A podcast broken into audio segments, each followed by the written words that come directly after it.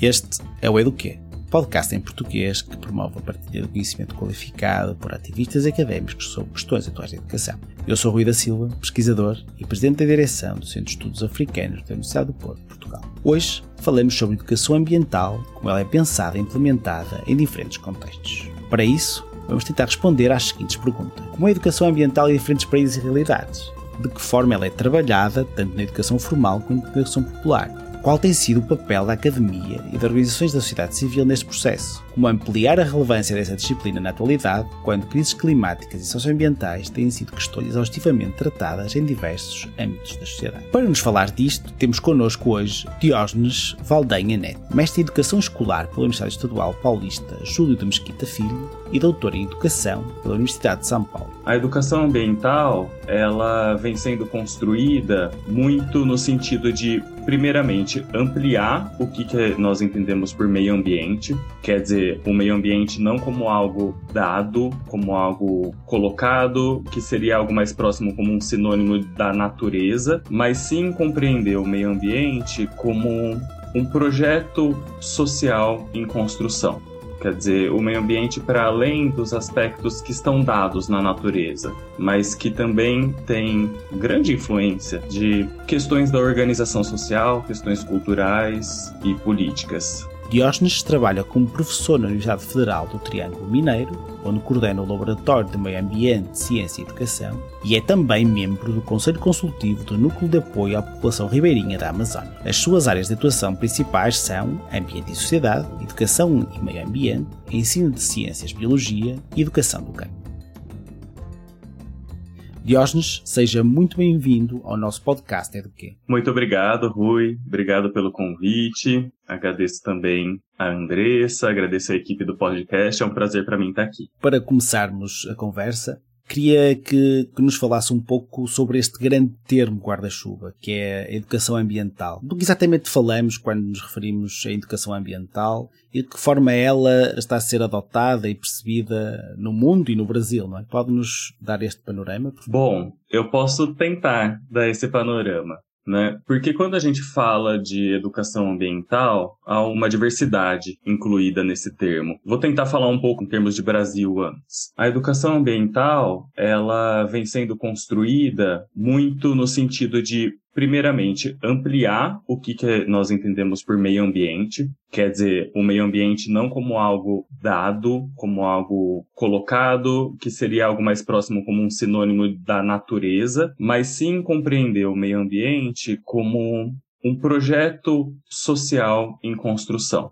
Quer dizer, o meio ambiente para além dos aspectos que estão dados na natureza, mas que também tem grande influência de questões da organização social, questões culturais e políticas. Acho que só isso, né? Só desse movimento, digamos assim, educação ambiental já tem bastante trabalho, né? vou pegar um, um exemplo, talvez, para ajudar a pensar. Muito recentemente, fomos assolados aí pela pandemia de Covid-19, que muitas pessoas tomam como um fenômeno da natureza, né? Como se tivesse dado. E a educação ambiental tem se colocado nesse intermédio de ajudar as pessoas a compreender que uma pequena parte do que a gente viveu foi dada pela natureza. Né? Uma grande parte teve influência de questões sociais. Né? O vírus não se espalhou tão rapidamente, simplesmente por uma capacidade de reprodução, né? mas também por uma organização social, também pela interligação entre os países, né? também pelo modelo econômico que a gente vive que não podia parar, a economia não podia parar, apesar de a gente ter conseguido dar alguns intervalos. Então, a educação ambiental ela vem nesse sentido de complexificar um pouco essa questão. No Brasil, tem algumas especificidades, né? Ela anda muito junto, muitas vezes anda junto com questões da reforma agrária, que é uma questão que o Brasil não viveu, né, diferente da maior parte dos países desenvolvidos. Então, a educação ambiental brasileira tem diretamente a ver com questões da nossa relação com o nosso mundo camponês, né, que no Brasil ainda é muito marcado pela exploração intensiva, né, e monocultural e latifundiária para a produção de mercadorias. Então, é, é uma frente que a gente também se depara muito, né, na educação ambiental e nos temas ecológicos no Brasil. Em outros países, eu também qualquer, talvez qualquer reflexão que eu fizer aqui, vai ser muito parcial, porque eu penso que a educação ambiental ela tem algumas manifestações mais singulares nos países mais centrais do capitalismo, onde questões da desigualdade social muitas vezes estão mais secundárias ou já foram parcialmente superadas, as sociedades são um pouco mais equitativas. Países na Comunhão Europeia, por exemplo, têm se desenvolvido muitas ações bastante avançadas de educação ambiental, como na gestão das águas, com projetos de gestão das águas no qual as comunidades que diretamente se relacionam com os corpos d'água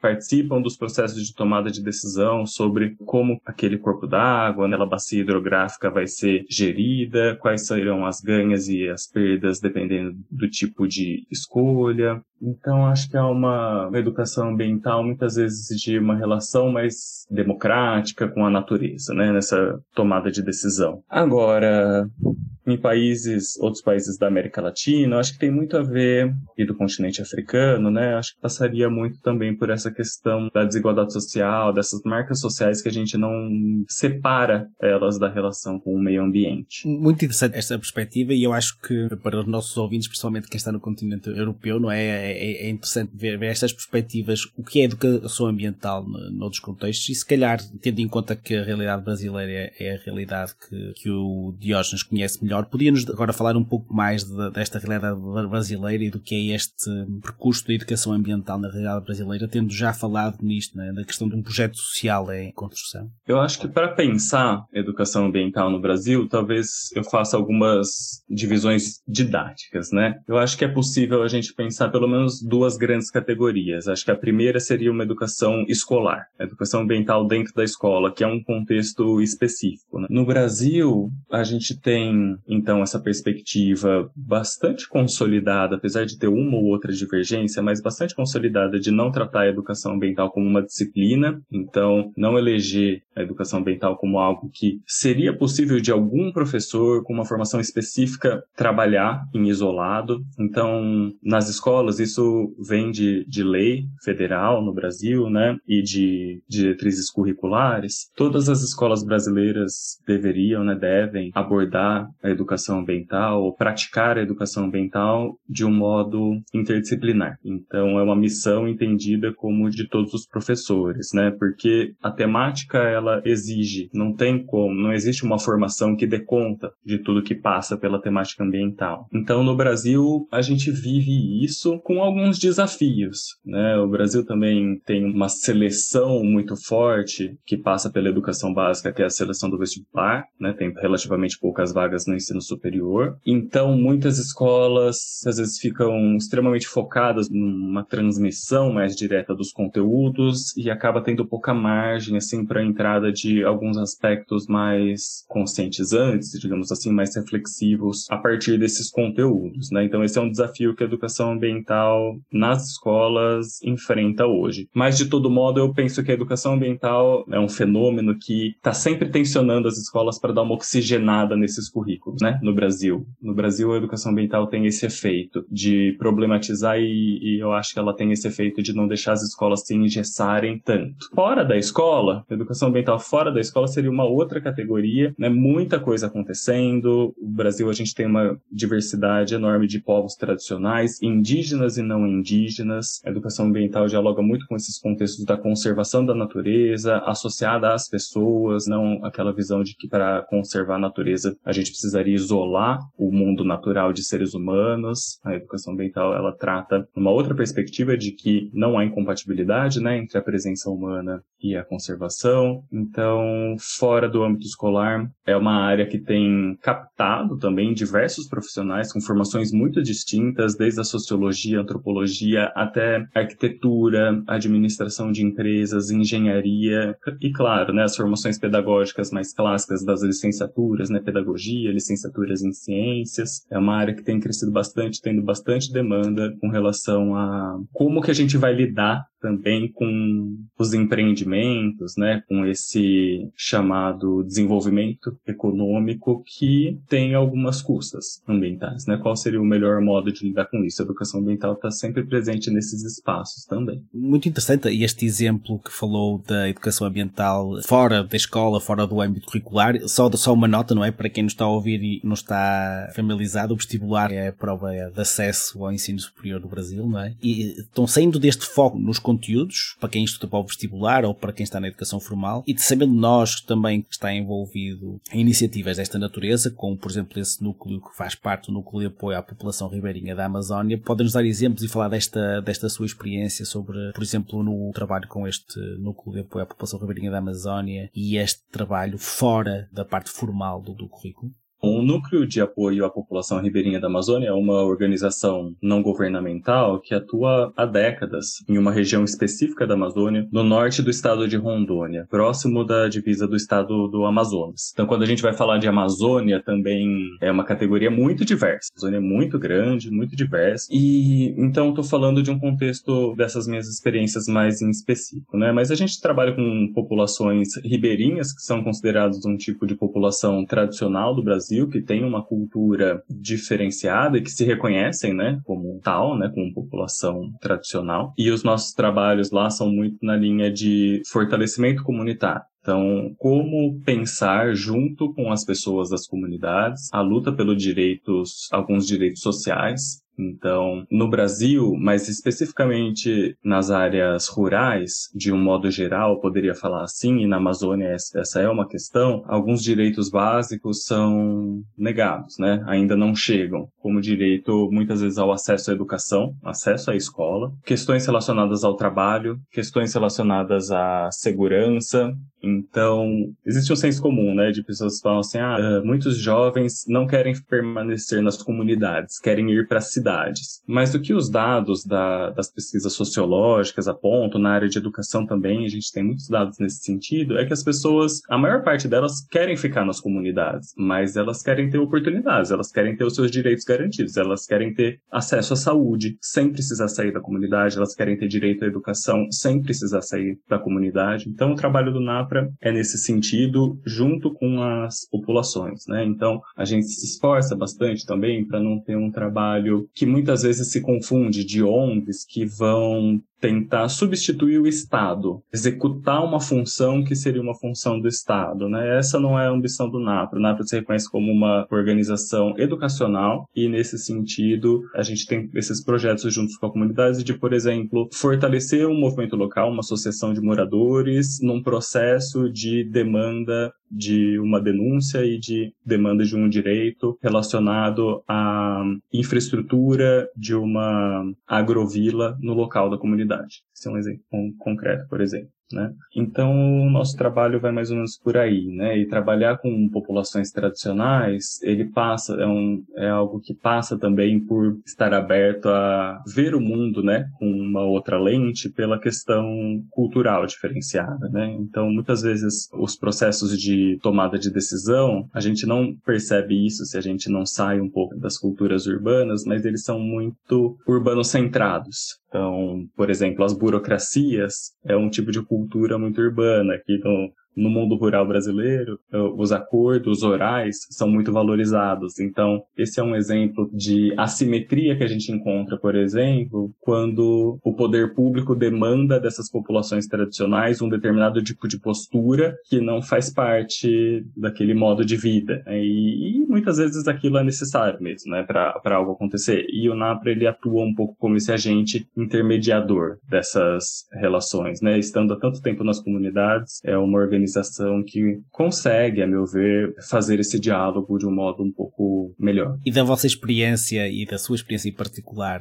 com este trabalho, como é que há esta ponte ou esta interação entre a educação ambiental nestes espaços informais e depois temos também o espaço formal, não é? Desta necessidade de transmissão de conteúdos, porque esses conteúdos depois vão ser testados e, e, e os que seguirem os estudos e chegarem ao vestibular vão ter que ter, responder a perguntas, digamos, há uma resposta certa, não é? Que tem que adivinhar no exame. Então, da vossa experiência, como é que há esta, esta pluridiversidade de saberes, não é? Um conjunto de saberes diverso, como é que há esta ponte e esta ligação e estes, deste conhecimento das comunidades, desta concepção do que é o ambiente, do que é estar no meio ambiente, e depois desta obrigatoriedade federal da educação ambiental e do que é ensinado na escola. Como é que isto acontece? Ou da sua experiência académica também, não é? Não é só da experiência enquanto prático, mas também da sua experiência de pesquisa. É algo que eu gostaria mesmo de comentar, porque a gente começou a falar, por exemplo, das comunidades ribeirinhas. Falar dessas comunidades também, trabalho de educação ambiental em comunidades, em comunidades camponesas,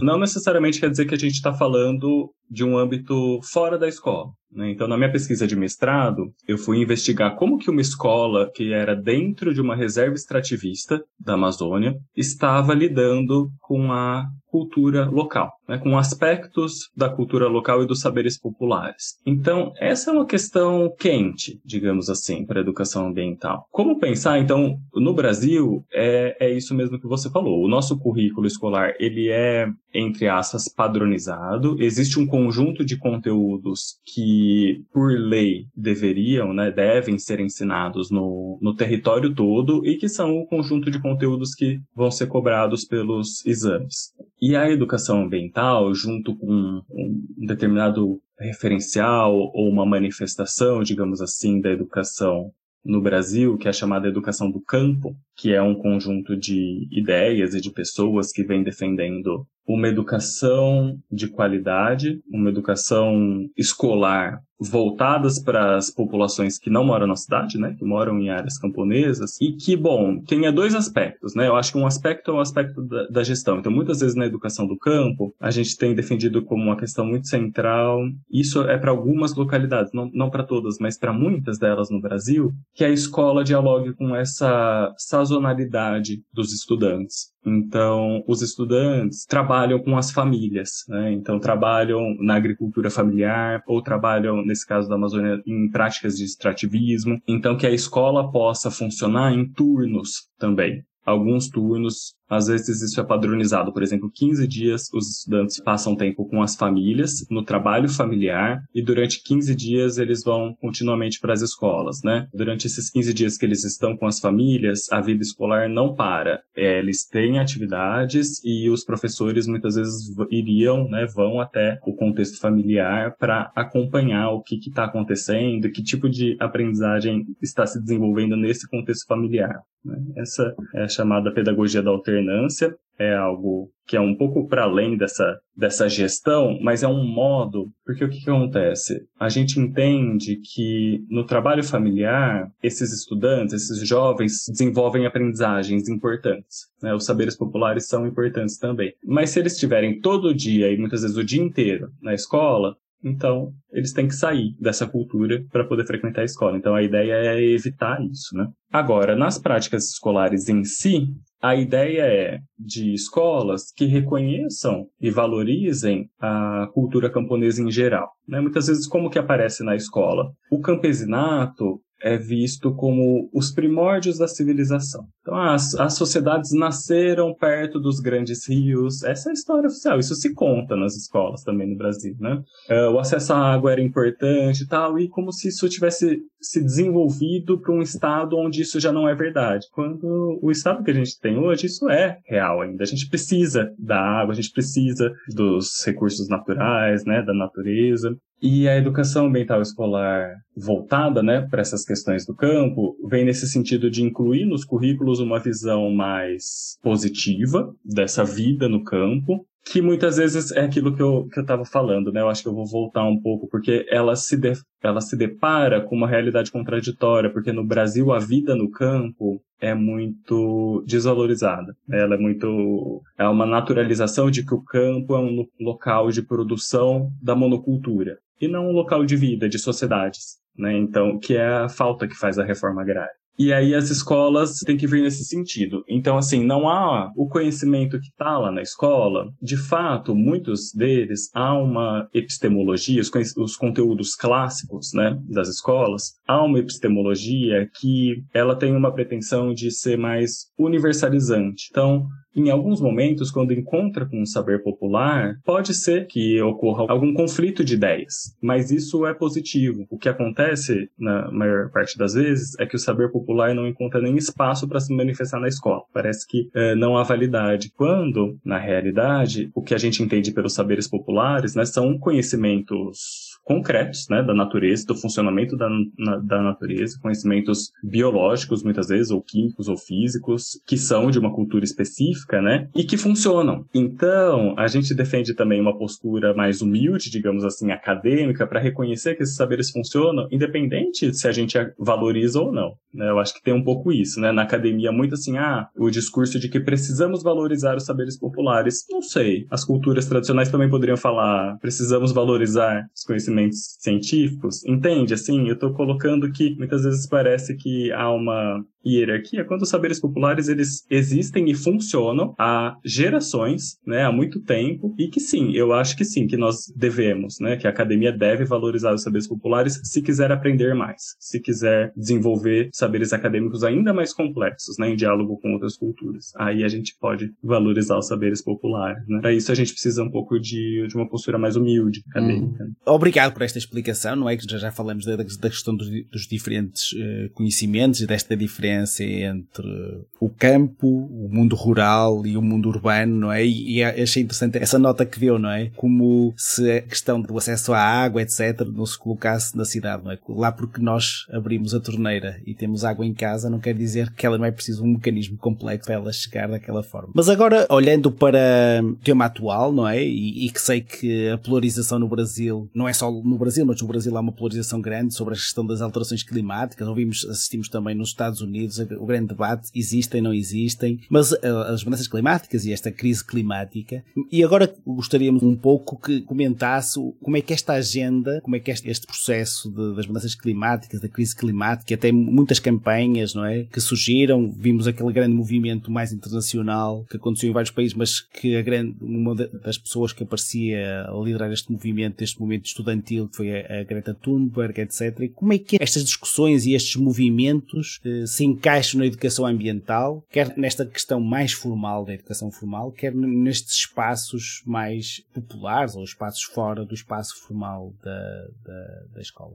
Bom, eu estou aqui a desenvolver algumas respostas parciais, Rui, porque é uma questão muito importante, muito boa. E assim, né, eu acho que, mas eu penso que é importante, né, lançar luz de que há uma, uma diversidade enorme sobre isso também, né? Eu vou tentar explorar alguns aspectos, né? Primeiro que assim, ainda tem isso, né? Acho que a gente fica nessa quando a gente se depara ainda com essas questões não ainda existe esse negacionismo né e, e existe mas assim em termos acadêmicos acho que chega um momento que a gente também né, avança eu acho uh, hoje, diferente de 10 anos atrás, os negacionistas já, já têm pouquíssimo, quase nenhum espaço mais na área acadêmica, nenhum reconhecimento mais de que haja algum ponto de, de sanidade ali, né? Diferente, claro, da vida social em geral, né? Nisso existe, são movimentos fortes, né? Até a gente tem visto. Mas aí, o que acontece no Brasil, eu penso? Que em termos da agenda ambiental, da agenda política, os políticos mais conservadores, com essa veia negacionista mais saltada, não têm tentado mais descredenciar a existência das mudanças climáticas. Eles já vão, digamos assim, é, é até uma volta a um passo anterior, histórico, que é assim, bom, mas a gente precisa se desenvolver, o Brasil precisa crescer, a gente precisa gerar riqueza. E aí isso ganha a população, né? Isso pega muito no senso comum, porque é a visão de crescimento, de desenvolvimento histórica. Então, assim, para ter um crescimento econômico, a gente precisa degradar. A gente precisa transformar a natureza em outra coisa. Então, no Brasil, essa é a questão, assim, que fica muito forte. E aí, em termos de mudanças climáticas, por quê, né? Por exemplo, comunidades camponesas, as comunidades ribeirinhas, muitas vezes elas estão tendo que lidar com impactos ambientais muito materiais, por exemplo, de construção de hidrelétricas na Amazônia. Essa é uma questão que está em alta também. Nos últimos anos, muitas foram construídas. Então, essas populações foram muito afetadas diretamente. Nos próximos às